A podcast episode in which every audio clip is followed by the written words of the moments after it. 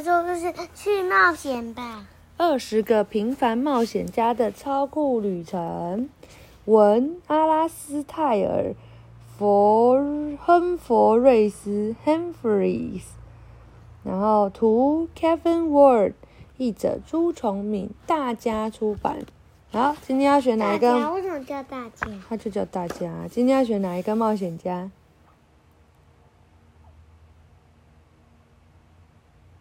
嗯，这个 Alastair Humphreys，他自己有介绍他自己耶，嗯，啊，他也是一个冒险家，他也是这个作者。你要听听他的故事吗？这是什么？就他自己啊，要吗？不是，不要。要哪一个？嗯，随便啊，选一个啊。嗯，选一个。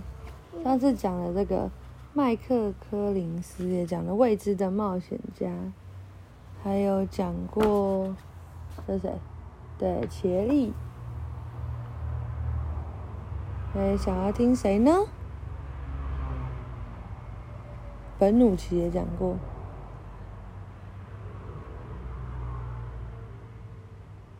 快点，不知道哪一个比较好。那我们就讲作者嘛，好吧？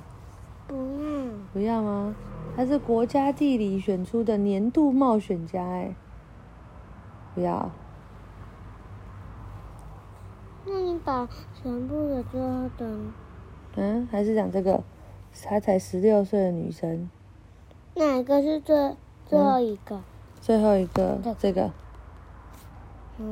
索尔海尔达，知道吗？嗯，海尔达乘着勉强凑合的木筏，飘到太平洋另一头的波里西尼亚群岛跟我。一样是选这个。嗯，好啊，我看我的也是。好，八十八页。嗯。哦，今天怎么有点热？妈妈穿的有点多，来这边，呃呃，来，索尔海尔达。索尔海尔达没有任何航海经验，他也不会游泳，他的动力是纯粹的决心。他相信古代人在没有导航工具的时候，就在海上长途旅行了。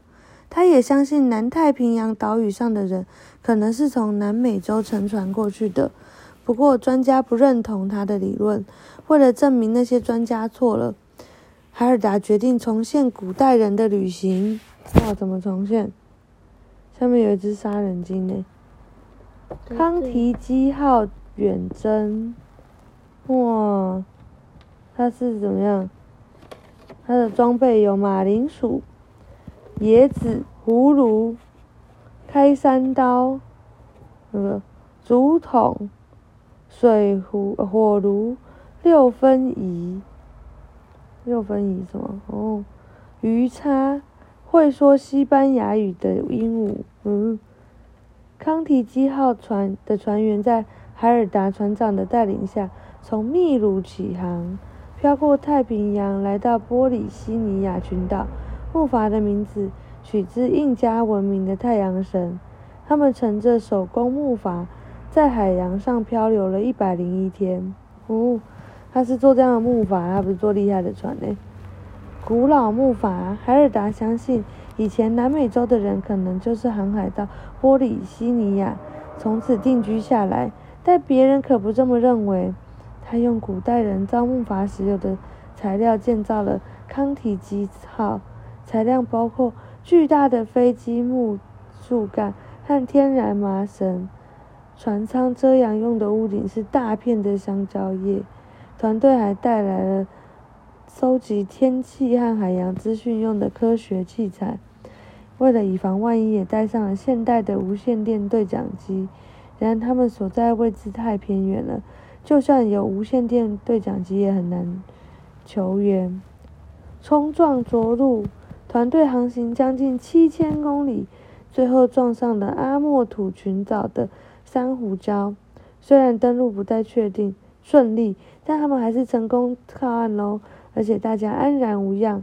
海尔达成功了。海尔达说：“国界，我从来没有看过这样的东西，但是我听说国界存在一些人的脑子里。然后，那这样子哦，秘鲁卡雅二，哦，搭木房穿过太平洋，据点，要来吗？据点，只保证可以提供一趟免费来回南洋群岛的旅程。据点，海尔达。哦，他在写一个什么？他还写一个招募的文章。哦，海尔达招募四个挪威人和一个瑞典人加入冒险，他们都不会游泳。哇，这也太勇敢了吧！他们只用古代人有的技术和材料建造了康提尔康提基号。哦，他们的屋顶是香蕉叶做的。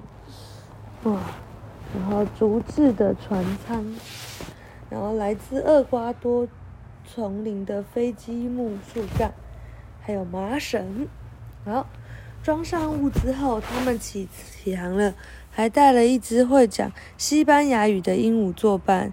他说：“再见啦，朋友们。”格拉呃叫什么？嗯，然后木木筏吱吱嘎嘎的。天气好的时候飘在海上，天气不好也是一样。木筏底部都长了海草和贝类等动物，吸引了沙丁鱼、海豚和尾鱼。哇！每天早上，厨师会收集晚上跳上甲板的飞鱼。有一天，一只十公尺长的金鲨，哦，绕着他们游了一小时才离开。这也太恐怖了吧！九十三天后，他们望见棕榈树了。超过一星期后，他们在黎黎明时看到珊瑚礁，但是海流把他们困在海上。最后，木筏搁浅在珊瑚礁上。海浪冲刷下来，木筏断了，但他们成功靠岸了。我们成功了，这次成功可以证明我的猜测。哦，海尔达给我的启发，有康体基号的故事真是太好了。所有人都对海尔达说他疯了。我刚开始规划自己冒险时，也遇到很多人说冒险不可能成功。有些人根本没做过刺激的事，却偏偏要阻止你用自己的人生做刺激的事。别让他们阻止你，快出发吧！别让他们阻止你，快出发吧，好吗？好，晚安。不要谁？嗯？不要？让别人呢？比如说，如果你想要去玩溜滑梯，然后妈妈就跟你说那个很危险，不要玩。那这时候要怎么办？你要考量一下，这是不是一个很危险的事情？然后你可以自己做正确的判断，好吗？好，晚安。